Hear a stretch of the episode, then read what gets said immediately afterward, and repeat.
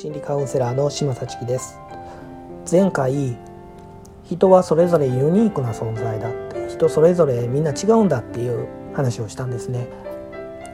うんとまあ前回この前例として挙げたのは古典的な例でねあの高いところにあるブドウが届かないわけですよ。そしたらあれはどうせ酸っぱいからいらないんだ。これを心理学では合理化何々だから何々だっていうふうに決めつける思い込むようにするっていう合理化っていうんですけどもまあ教科書で言ったらこんなんがあったり心理学という理論一般理論で言ったらそうなんだけど実際カウンセリングしていたら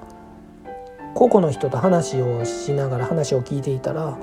そんな一般理論全然出てこないわけですよ。そこにあるのは何かって言ったら今目の前にいてるその人の人生しかないんですね。その人が生きてきた過程その人がどう生きてきたかっていうものだけが見えてくる。もう一個例挙げましたよね。あのスーパーでどういうふうにあの音楽を流したりとかどういう陳列をすると人は購買意欲をあのかきたてられるのかっていうこういうのも一般的な心理学というものがあるかもしれないけどもでも目の前で人の話を聞いているとそんなものどっかに行っちゃって今何があるかって言ったらやっぱりその人の人生なんですよね。あのえっと今日のご飯何しようかとかうんと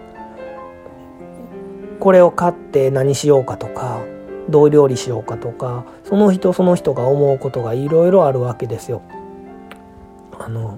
こんなにも買いすぎてはいけないんじゃないかなって言って自分を追い込める追い詰める人もいればあのどうしてこのスーパーはこんなに高いんだっていう他の人を責めるような言い方をする人もいるしでも今の二通りなんかでは当然なくってその人その人がどう生きてきたかっていうものによって人それぞれバラバラな反応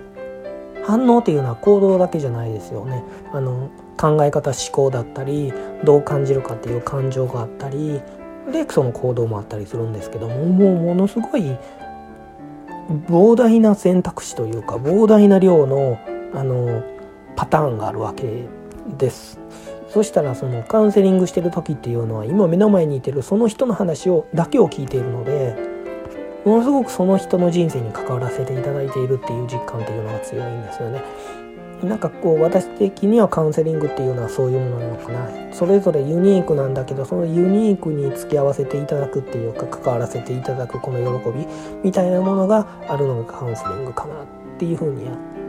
思いますね。はい。ありがとうございました。